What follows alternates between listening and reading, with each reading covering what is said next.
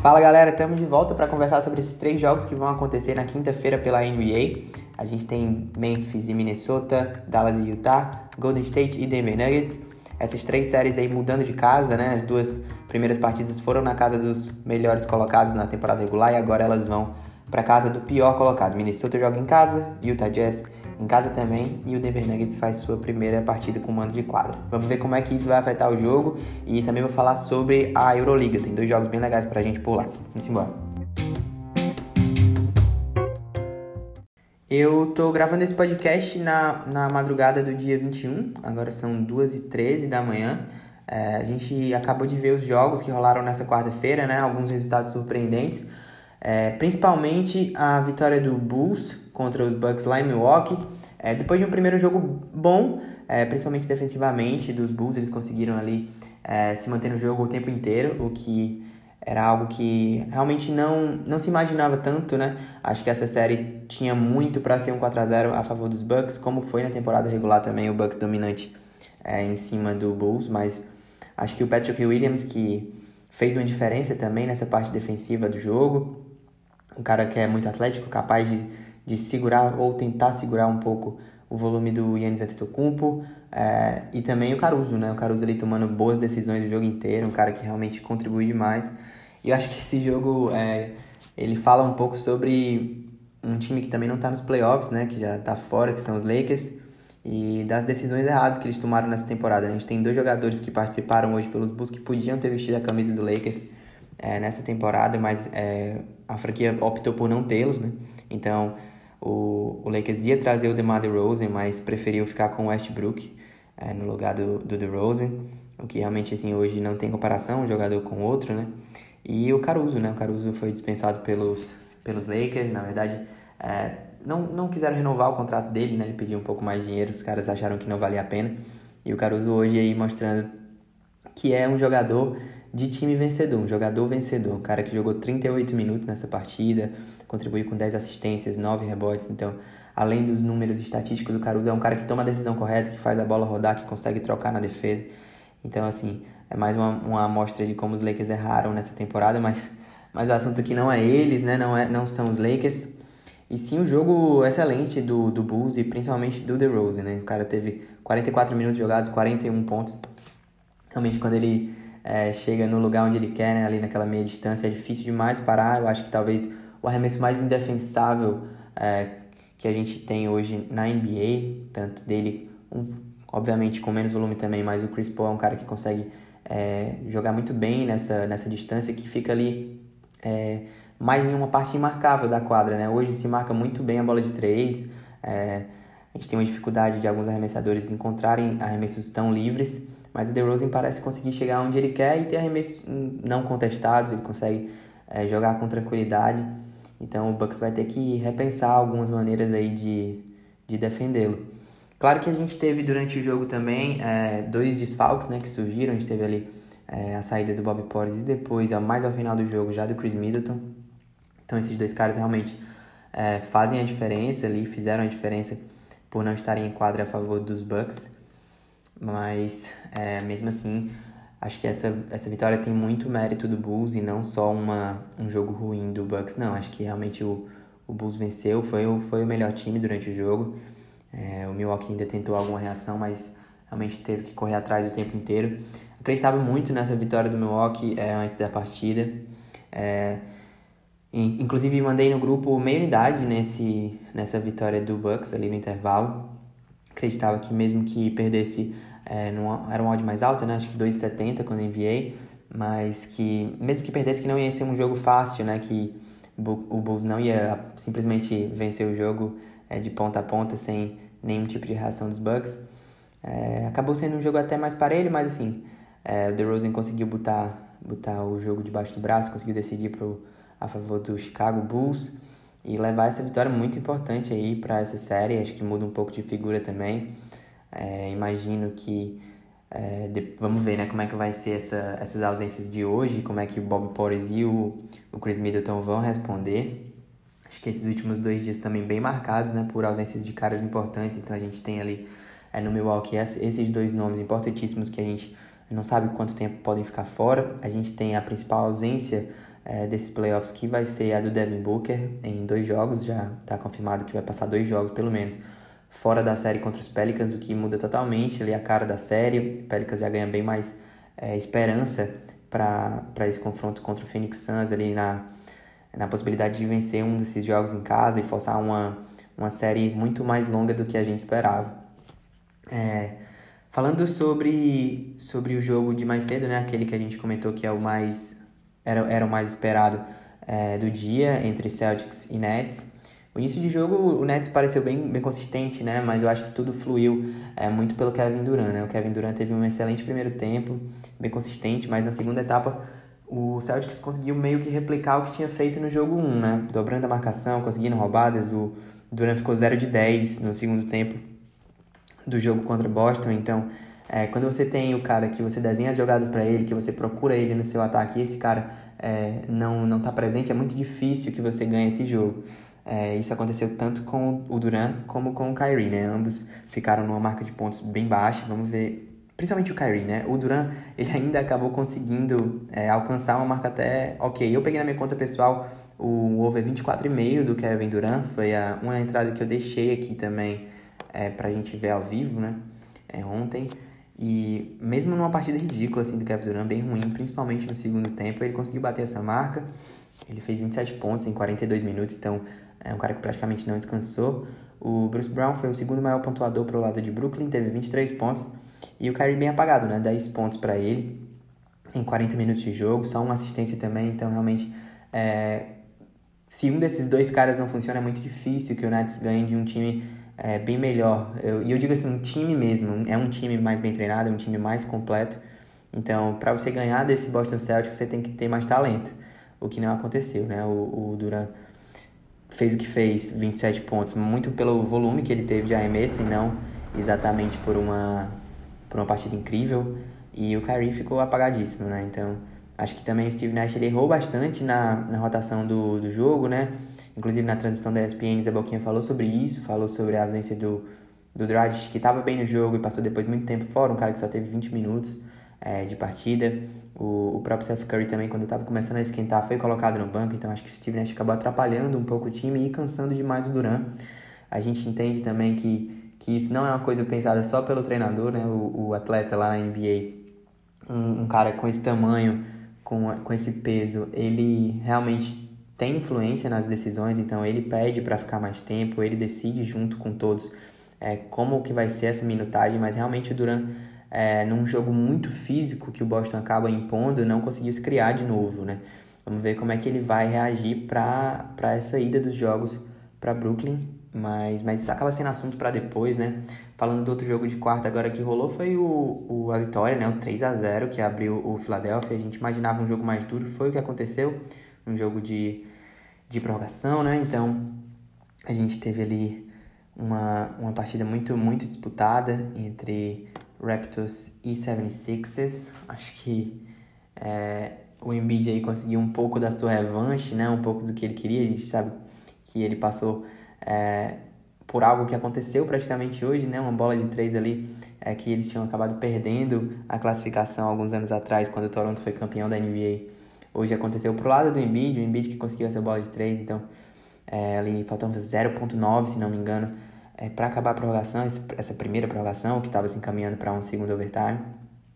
E, e, realmente não, não, não teve quem conseguisse marcar o Embiid, né? Conseguiu ali tirar uma bola de 3 da, do nada e tirar a vitória pro, pro 76 Ele até conversou com o, com o Drake, né, depois do jogo, dizendo que vai vir pra varrida, que deu uma provocada ali. E realmente, assim, é, é uma série que tá me surpreendendo. Eu realmente esperava bem mais do Toronto. Claro que, assim, hoje foi um detalhe, né? Ali o jogo podia ter ido para qualquer lado. O Toronto teve uma chance real de vencer. Mas agora eles podem ficar fora num 4 a 0 o que seria algo bem, bem surpreendente nessa série. A gente teve a ausência de James Harden ali no final do jogo, né? Ele acabou fazendo seis faltas, então ficou fora desse final, mas Embiid deixou, é, tomou conta do jogo, não precisou do Harden para vencer essa partida na prorrogação. É, já falando sobre esses jogos da quinta, né? A gente tem três partidas, como eu tinha dito ali na introdução, essas três partidas mudando de casa, né? A gente teve as duas, os dois primeiros jogos na casa dos melhores colocados e agora as séries indo para cidades dos piores colocados. de que forma que isso pode afetar é, essas séries, né? No, no, primeiro jogo da noite a gente tem a Timberwolves e Grizzlies, essa linha é exatamente essa, é menos um e meio, mais um e meio. Você pode mudar, mudar o lado aí se quiser, mas assim, é, é um daqueles jogos que eu realmente é, prefiro ficar fora. Eu imagino que tudo possa acontecer nessa partida. É, a, esse jogo agora em Minnesota. Mas realmente dois, os dois times muito muito iguais. Eu acho que o Memphis jogando em casa, eu vejo uma, uma vantagem para Memphis, então por isso a minha surpresa quando eles acabaram perdendo ali o primeiro jogo para os Timberwolves, mas fora de casa eu acho que já tudo acaba se igualando. Eu acho que são dois times bem parecidos. Então essa linha tá bem, tá bem ajustada, tá bem ok para esse jogo do para esse jogo 3. É, já em relação ao jogo das 10 horas entre Dallas e Utah, a gente provavelmente ainda tem a ausência do Doncic. É, se falou que ele poderia estar nesse jogo, ainda não está confirmado, mas é, imagina uma vitória de Utah em casa, né? É, é uma decepção bem grande assim, esse time de Utah, porque em outros anos era um, era um time muito bom de temporada regular, né? um time que fazia excelentes temporadas regulares e acaba, acabava decepcionando no playoff. Esse ano não aconteceu muito isso, até, até porque não tem nem o não tem nem a vantagem do mando de quadra, né? Um time que classificou ali em quinto, então eles não têm a vantagem do mando de quadra é, nessa primeira série de playoff, o que mostra que a temporada regular do Utah não foi tão consistente assim.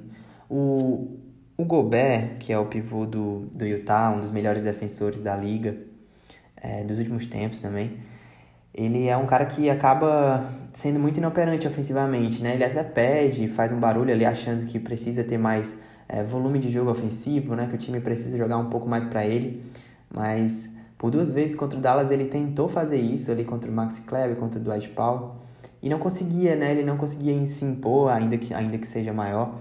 É, não pode dar a bola na mão do Gobert e esperar que ele crie o ataque. Ele realmente vai ser aquele cara da ponte aérea ali, de um rebote ofensivo, mas nada muito mais do que isso. Imagino que Utah realmente entenda é, e, e consiga se impor, né? Como o melhor time que é. Por não ter uma cultura tão vencedora assim na, nesses últimos anos o Utah é, nos playoffs, acaba que aquela sensação de que eles, quando você precisa, quando você acha que Utah vai, quando acha que tem uma série, putz, é, vai, vai pegar o Dallas, beleza, jogo duro. Sem Doncic nos dois primeiros jogos, pô, Utah vai passar por cima, abrir um 2 a 0 fora de casa e encaminhar a série. Não foi isso que aconteceu, né? Uma, uma série totalmente aberta.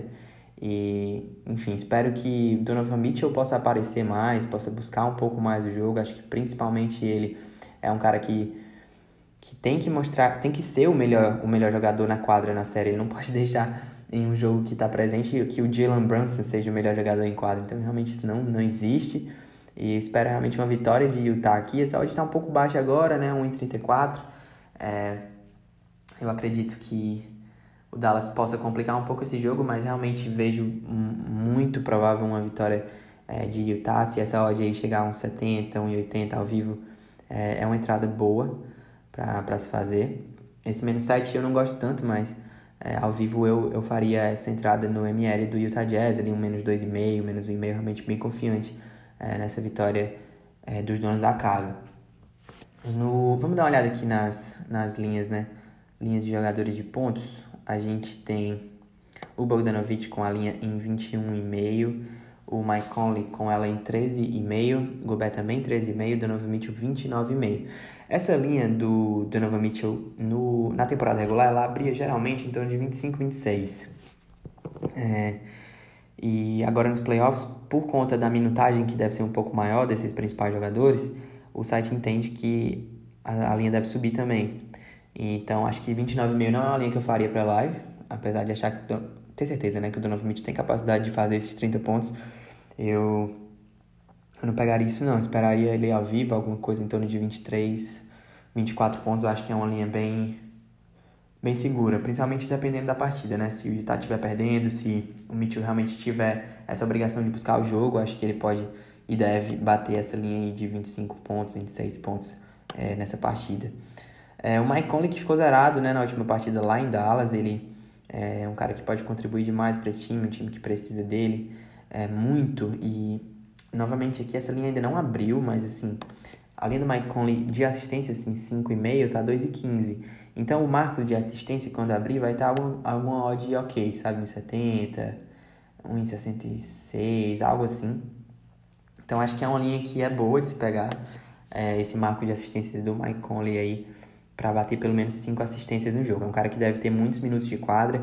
Ele só não esteve no, no jogo 2 porque teve muito problema de falta. Então, por isso que ele, ele teve que ficar fora é, de boa parte da partida. É, porque se complicou com faltas logo no início. Mas é um cara que é ali, junto com o Mitchell, quem vai carregar a bola para esse time é, do Utah Jazz e não é exatamente um grande pontuador, né? Ele é mais um cara, um facilitador, um cara que joga mais pro time. Então acho que o, o, o Mike Conley tem grande chance de, de fazer um jogo bom, um jogo sólido, como é característico dele, de conseguir envolver seus companheiros. Se o Utah tiver com a mão boa, é, ele é um cara capaz ali de bater até 10 assistências por aí. Então acho que essa marca de 5 assistências, cinco assistências pro Conley é algo bem interessante aí. É, só, eu só não falo para pegar exatamente porque ela não tá aberta essa linha agora, né? Olhando aqui na 365, essa linha não tá aberta. Acho que eles vão deixar para abrir um pouco mais perto do jogo. É, vamos agora para a última partida do, do dia, né? A gente tem Golden State e Denver. É, assim, por mais que eu entenda que a, o fator casa é importante, é, ainda que na NBA você não tenha ali uma pressão enorme da torcida em vários lugares, você não tem uma, uma atmosfera tão hostil assim, mas eu acho que algumas séries elas disseram muito nesses dois primeiros jogos. Para mim, principalmente, né, essa série de, de Golden State e Denver. Eu não sou, não, não tive muito é, comprando a ideia desse time do Golden State durante a temporada regular. Não era um, um time que eu gosto tanto durante a temporada regular, não me convenceu muito. É, eu acho que falta, principalmente ali, é, algum cara grande que possa ajudar mais. Não confio também no Wiggins, acho que ele como All-Star foi uma, assim, uma das coisas mais, mais, mais sem sentido que aconteceram aí nos últimos anos de NBA, então acho que esse time do Golden State tem muita mídia, né, muito marketing ali ao redor do Curry, do Clay Thompson, do Draymond Green, mas a gente tem que entender que os caras estão passando por cima do Denver, e eu acho que assim, por mais que o Denver possa vencer essa partida em casa, ali com o apoio da torcida, com o Jokic é, indo para um jogo muito bom, porque só assim pro Denver, pro Denver conseguir vencer qualquer coisa. Eu acho que para isso acontecer, o Denver vai ter que fazer muita força. Muita força para ganhar desse Golden State. Então acho que eu fico bem mais favorável a essa entrada é, no ML do Golden State para amanhã. Eu acho que a odd 1,76 é uma odd ok.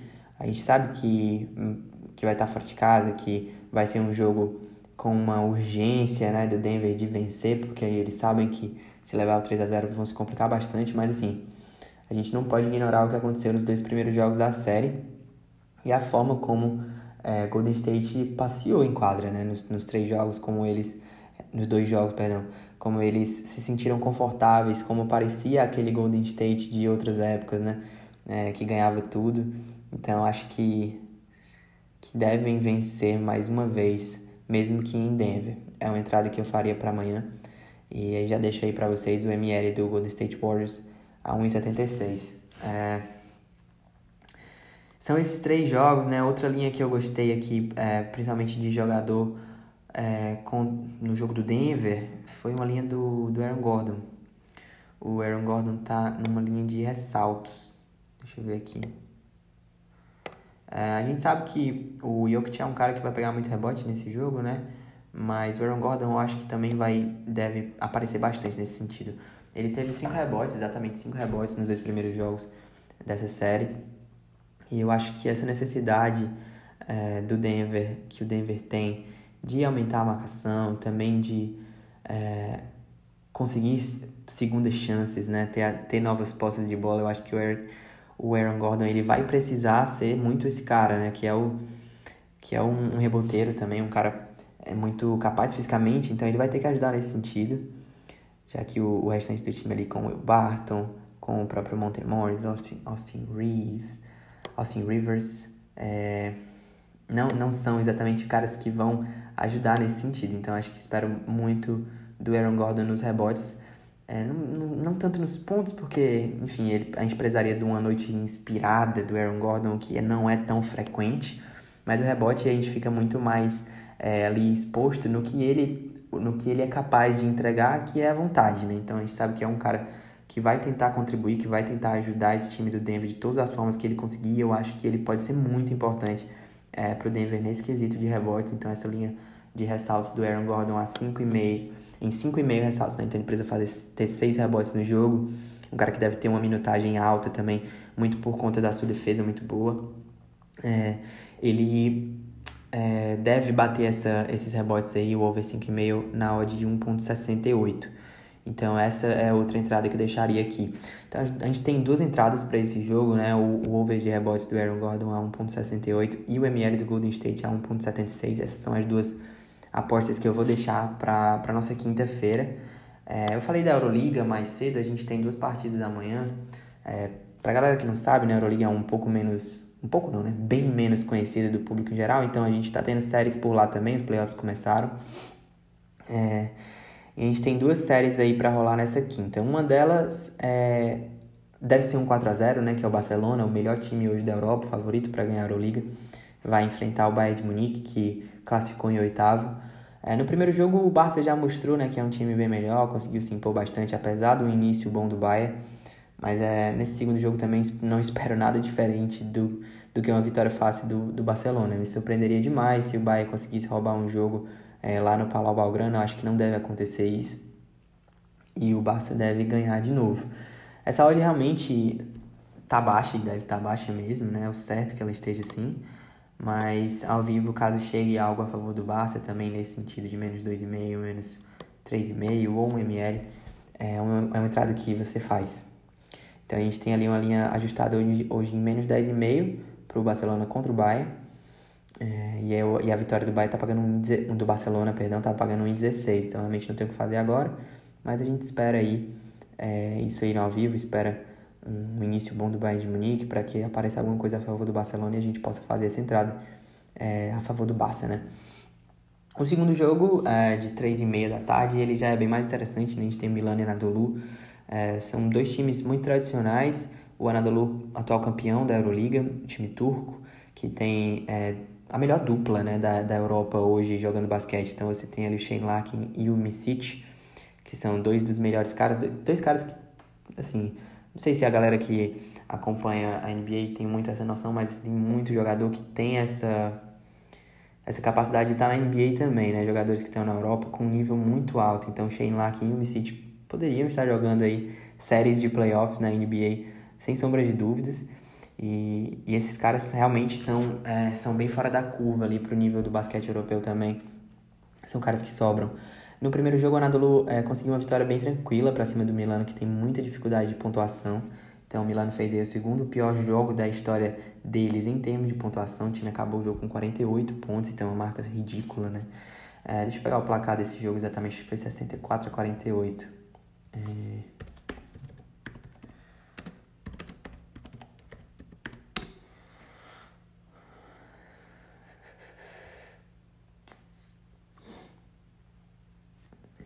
Espera aí.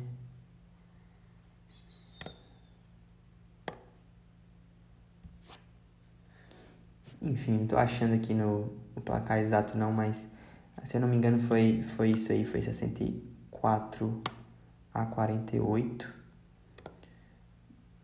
Exatamente, exatamente, 64 a 48 a favor do Anadolu. É, deixa eu fechar isso aqui e pegar aqui um pouco das estatísticas desse jogo para a gente conversar sobre, é, principalmente em relação ao jogador, né? A gente teve ali é, pro lado do, do Anadolu os dois caras que mais, na verdade, pro lado do jogo, jogo inteiro, né? Os caras que mais fizeram ali a diferença no jogo foram exatamente esses dois que eu comentei com vocês. A gente teve é, 16 pontos de cada um, né? 16 pontos do Shane Larkin, 16 pontos do, do Mitsic. Então, realmente são dois caras que vão impactar demais a série, que são os melhores jogadores em quadra. E para completar, o, o Milan perdeu um dos seus principais jogadores, né? Que é o Nicolo Melli, que também já teve passagem pela NBA, mas está fora. Ele vai ficar fora de pelo menos. É... Acredito que vai ficar fora dessa série. É, é, é o que se fala lá na Europa. Então, realmente, um cara que é muito importante para esse time do Milan. Então, é aquele mesmo sentido que a gente falou é, em, em, relação ao Denver, né? Muito difícil que o Milano, mesmo com o apoio da torcida, mesmo jogando em casa, para eles ganharem, eles têm que fazer muita força para ganhar do Anadolu, porque é um time acostumado a vencer, um time que está é, engrenando nessa parte final de temporada, não fez uma temporada regular boa, tanto é que classificou mal e não tem nenhum mando de quadra né, para essa, essa série de playoff. Mas é o campeão, tem que respeitar os campeões, é o time mais talentoso, talvez, é, de toda a Europa ali, junto com, com o Barcelona. Então acho que é, o que vale aqui é algo a favor do Anadolu Efes. A gente tem essa linha em mais um e menos um, né? Para todo lado. A vitória 1,80 do Anadolu.